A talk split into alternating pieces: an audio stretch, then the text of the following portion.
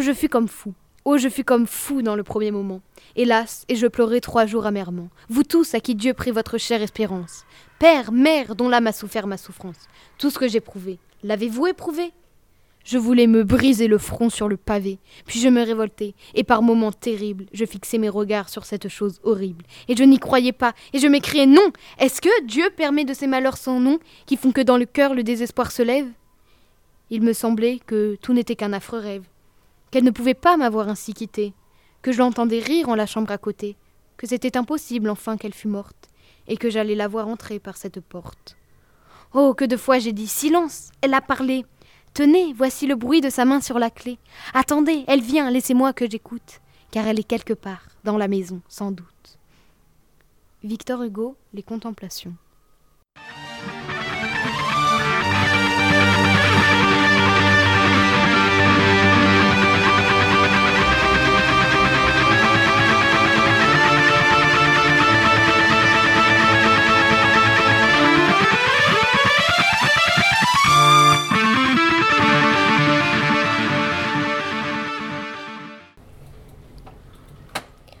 L'aube.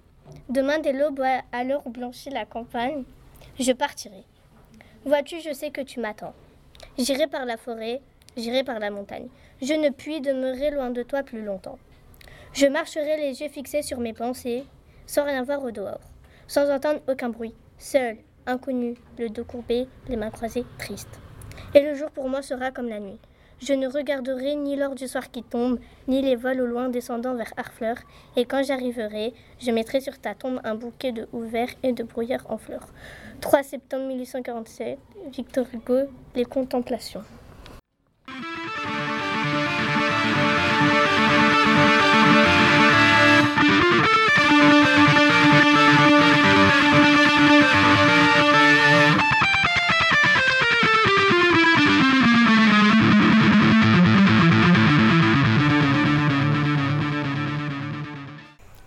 Bataille, mon père, ce héros, au sourire si doux, suivi d'un seul ousard qu'il aimait entre tous, pour sa grande bravoure et pour sa haute taille, parcourait à cheval le soir d'une bataille le champ couvert de morts sur qui tombait la nuit.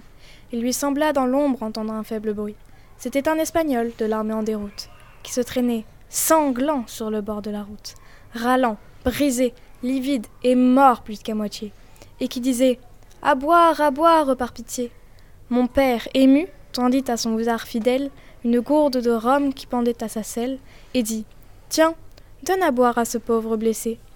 Tout à coup, au moment où le hussard baissé se penchait vers lui, l'homme, une espèce de mort, saisit un pistolet qu'il étreignait encore, et vise au front mon père en criant Caramba Le coup passa si près que le chapeau tomba et que le cheval fit un écart en arrière.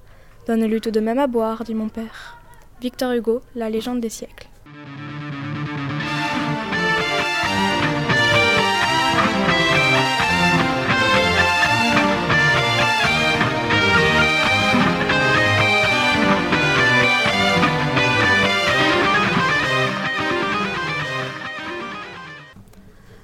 Mélancolia.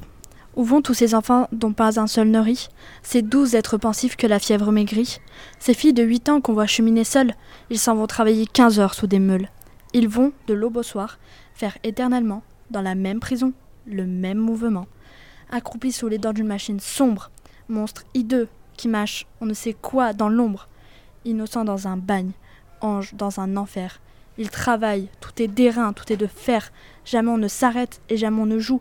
Aussi quelle pâleur la cendre est sur leurs joues. Il fait à peine jour, ils sont déjà bien lasses. Ils ne comprennent rien à leur destin, hélas.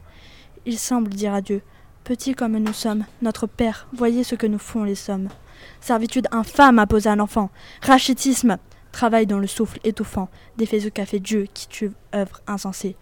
La beauté sur les fronts, dans les cœurs la pensée, et qui ferait, c'est là son fruit le plus certain, d'Apollon un bossu, de Voltaire un crétin, Travail mauvais qui prend l'âge tendre en sa serre, qui produit la richesse en créant la misère, qui se sert d'un enfant ainsi que d'un outil, progrès dont on demande où va-t-il? Que veut-il? Qui brise la jeunesse en fleurs, qui donne, en somme, une âme à la machine et la retire à l'homme. Victor Hugo, des Contemplations.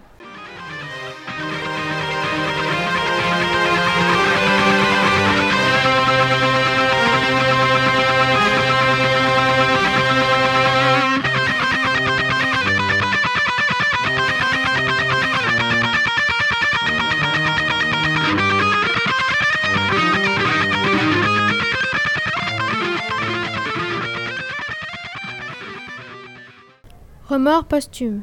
Lorsque tu dormiras, ma belle ténébreuse, au fond d'un monument construit en marbre noir, et lorsque tu n'auras, pour alcôve et manoir, qu'un caveau pluvieux et qu'une fosse creuse. Quand la pierre, opprimant ta poitrine peureuse, et tes flancs qu'assouplit un charmant nonchaloir, empêchera ton cœur de battre ses deux vouloirs, et tes pieds de courir leur course aventureuse.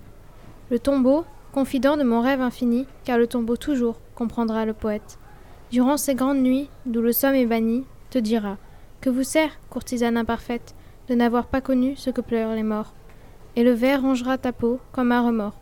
Charles Baudelaire.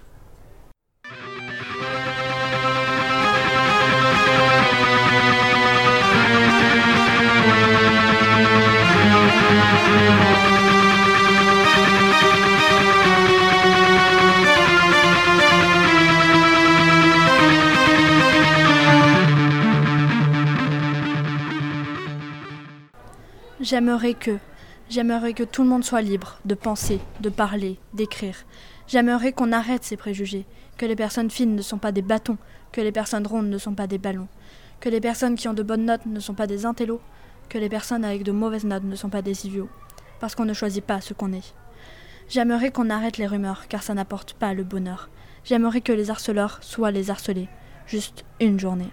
J'aimerais que vous compreniez ceci, car face à ça, personne ne rit.